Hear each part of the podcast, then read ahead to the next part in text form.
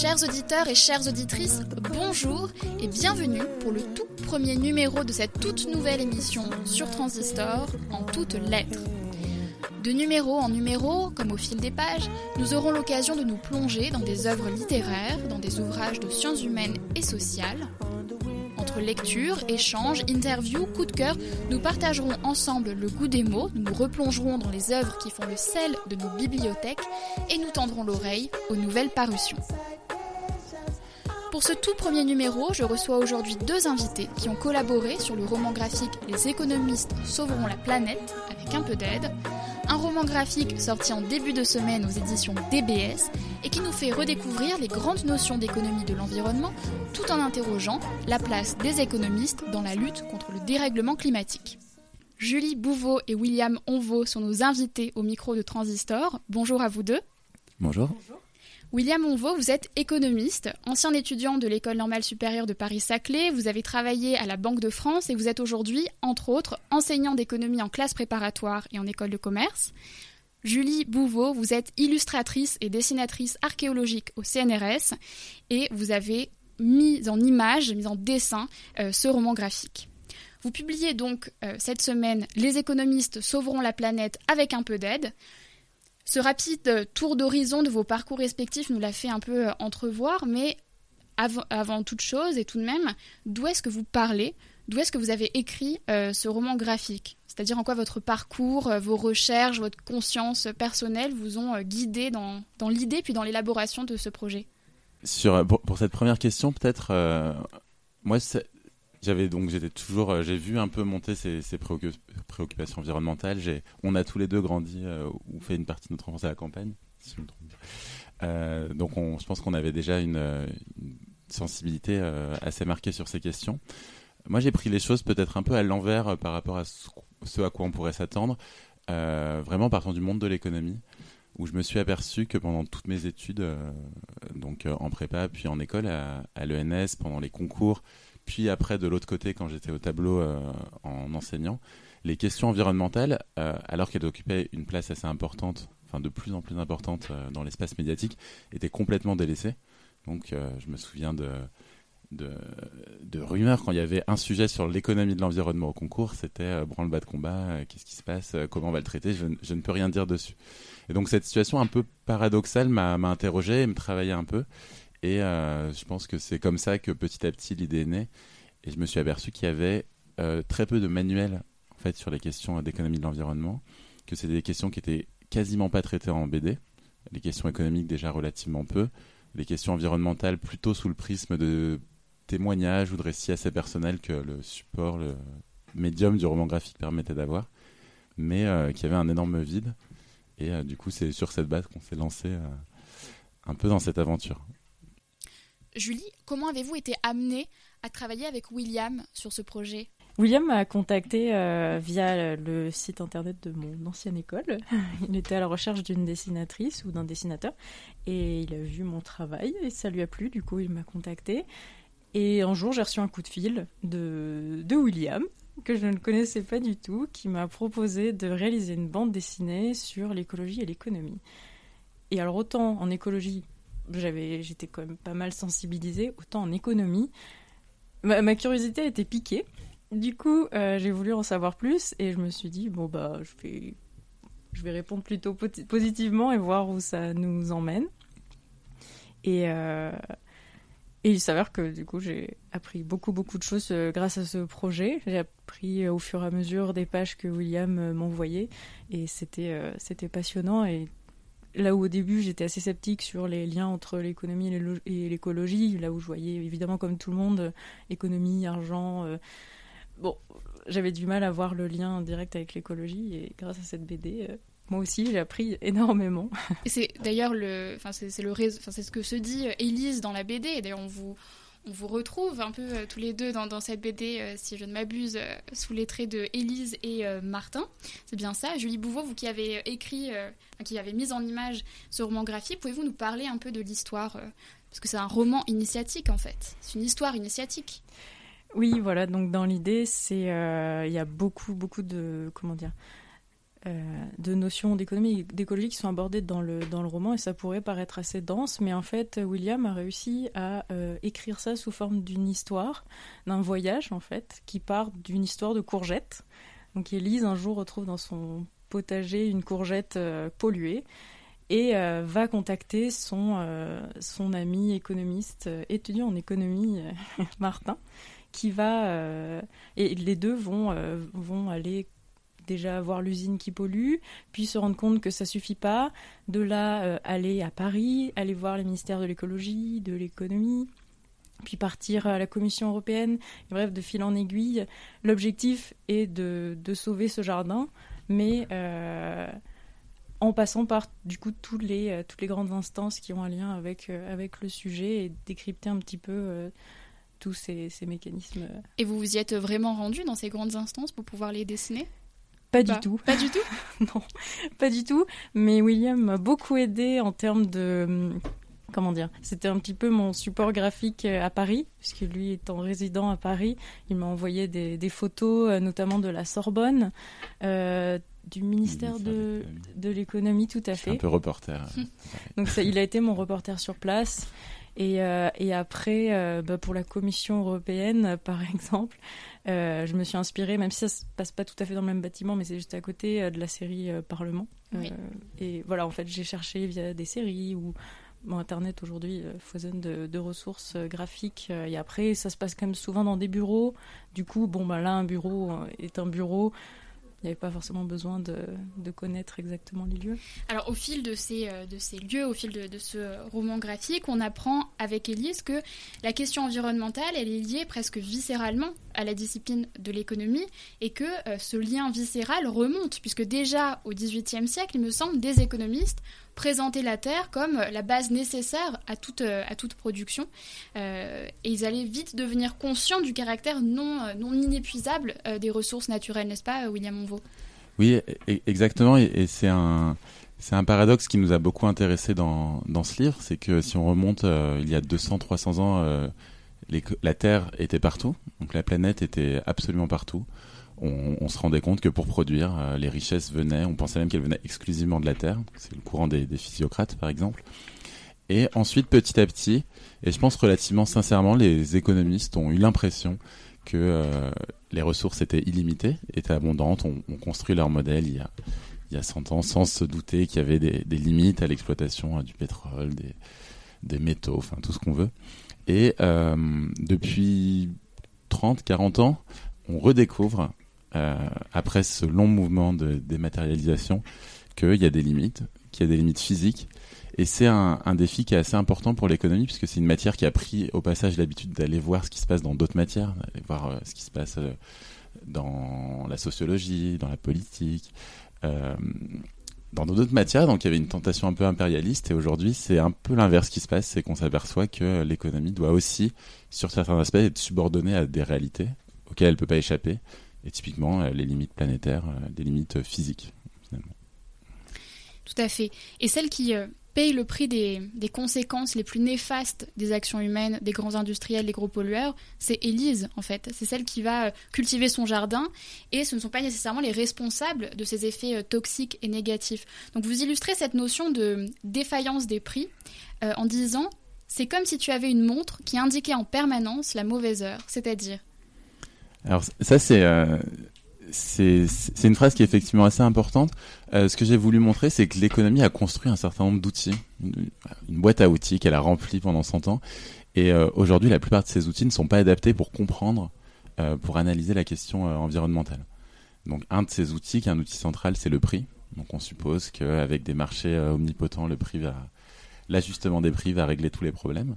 Le problème, c'est que dans le cas de l'environnement, bah, le prix euh, n'est pas un bon signal, puisque euh, parfois le marché n'existe pas. Il n'y a pas de marché euh, de l'air pur, il n'y a pas de marché de l'eau de mer.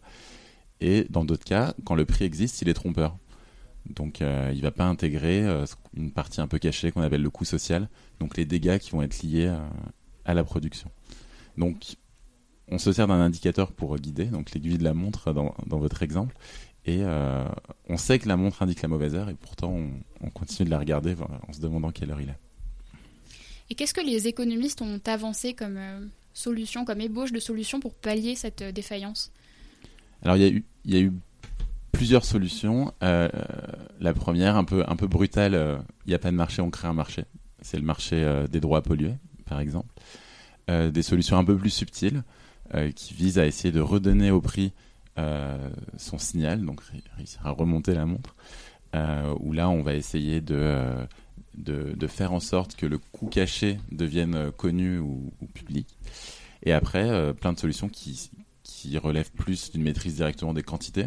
Donc, si le prix est défaillant, on va aller voir une autre partie du, du graphique et les quantités. Donc, on va introduire des quotas. On va limiter la quantité de poissons qu'on peut prélever. On va essayer de sensibiliser, donc de passer plutôt par la demande, par les habitudes de consommation. Nous, c'est un peu ce qu'on essaye de faire avec, euh, avec ce livre. Bref, on, on, essaye soit de, de rendre à nouveau les outils fonctionnels, soit euh, d'aller vers d'autres outils, mais ça, c'est euh, assez difficile. Il y, a un exemple que j'aime bien donner pour se rendre compte de cette difficulté, c'est un, un, article de 2020 de Nicolas Stern, qui, qui, qui, est notamment connu pour avoir chiffré un peu le, le, coût, le coût nécessaire pour pour, euh, pour corriger certaines défaillances euh, environnementales et qui se base sur 77 euh, 000, quasiment 80 000 articles de recherche publiés dans des revues à comité de lecture, donc sur les 60-70 dernières années. Mhm. Et il compte, parmi ces 80 000 articles, les articles qui sont en lien avec l'environnement. et il obtient 77 articles. Donc un, un pour 1000, si je ne me trompe pas. Il faut vérifier la conversion. Donc euh, rien du tout. Vraiment une goutte d'eau. Mais d'ailleurs, on, on, va l'entendre. Je vous propose d'écouter un extrait euh, de Nicolas Stern. Je le retrouve. Political pressure to build. We need leaders to step up.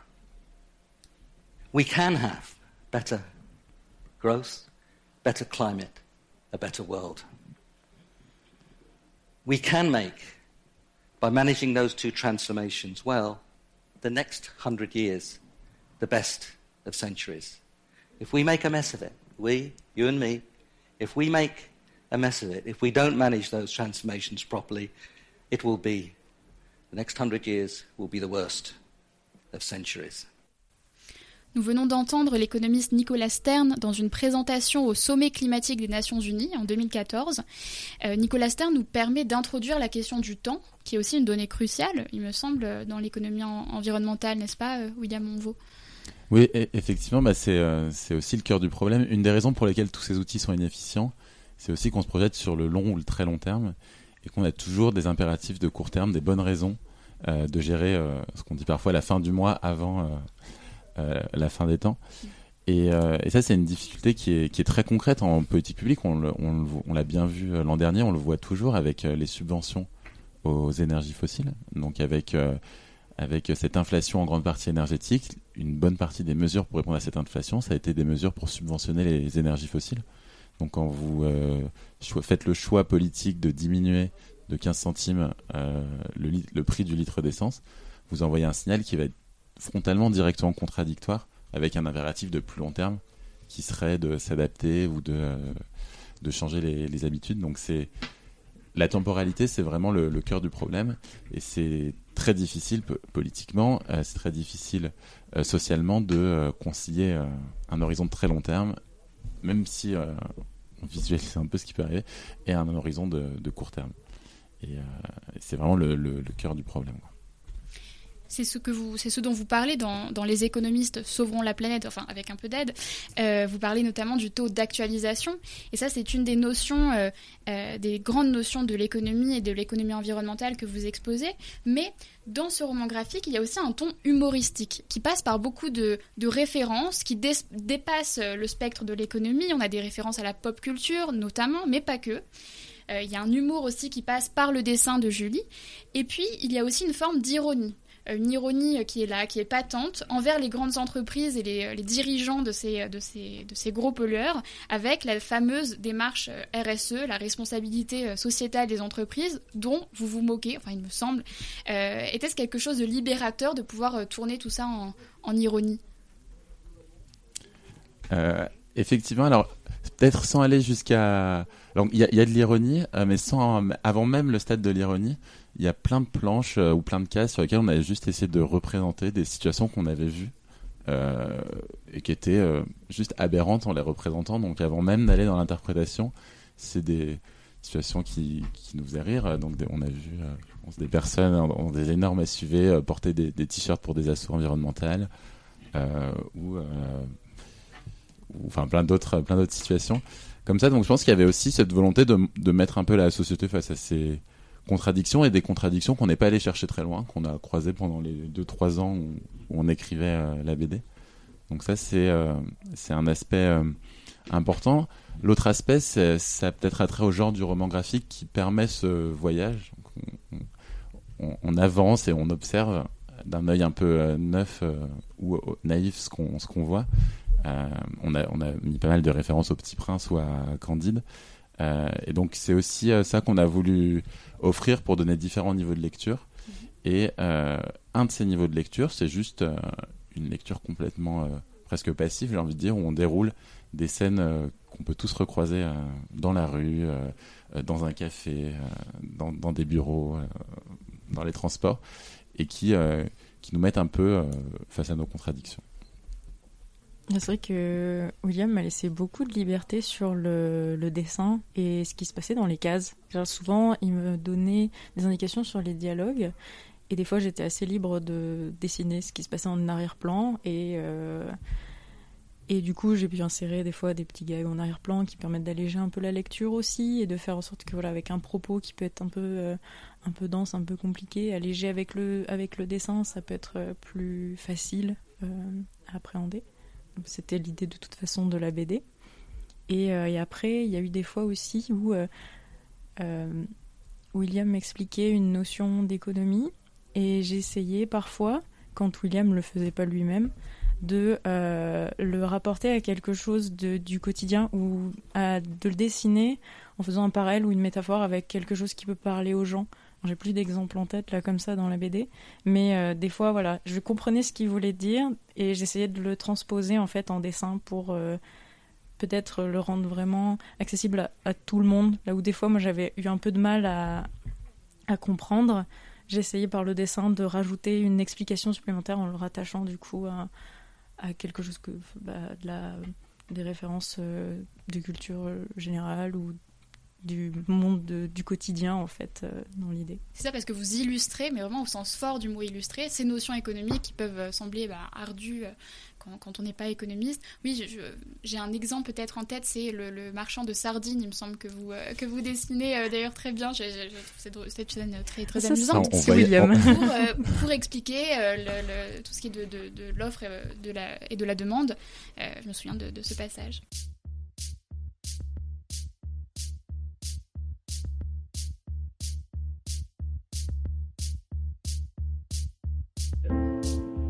Well, anyway, This is therefore to say,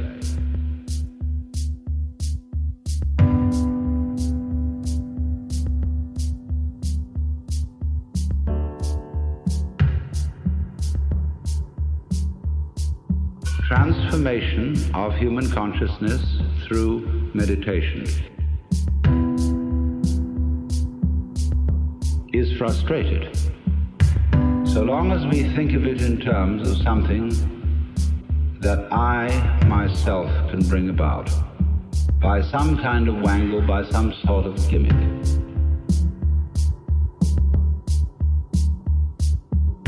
Because you see, that leads to endless games of spiritual one upmanship and of guru competitions. Of my guru is more effective than your guru. My yoga's uh, faster than your yoga. I'm more aware of myself than you are. I'm humbler than you are. I'm sorrier for my sins than you are. I love you more than you love me. There is interminable goings on about which people fight and wonder whether they're a little bit more evolved than somebody else and so on. All that can just fall away. And then we get this strange feeling that we have never had, you see, in our lives, except occasionally by accident. Some people get a glimpse that we are no longer this poor little stranger and afraid in a world it never made. But that you are this universe. And you are creating it at every moment.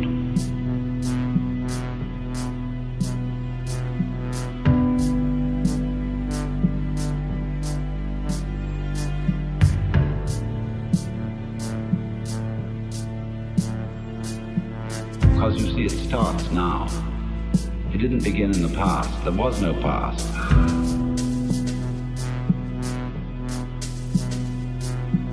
See, if the universe began in the past, when that happened, it was now. See? Well, it's still now. And the universe is still beginning now, and it's trailing off like the wake of a ship from now. And the wake of the ship fades out, so does the past.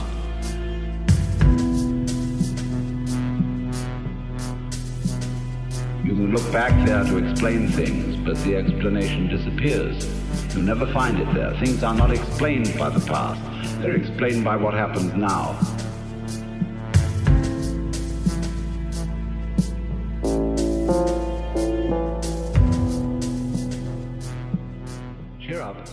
En juillet 2023, le secrétariat général à la planification écologique a fait paraître un plan qui s'intitule Mieux agir, la planification écologique, pour atteindre une baisse de 55% des émissions de gaz à effet de serre en 2030. Euh, en disant nous devons aujourd'hui réussir à faire davantage en 7 ans que ce que nous avons fait ces 33 dernières années. Euh, et dans ce plan, dans la partie plan d'action, se répète la notion d'incitation. Donc favoriser, faciliter, inciter. Est-ce que ces mesures incitatives sont suffisantes selon vous? Alors c'est une grande question. C'est une grande question.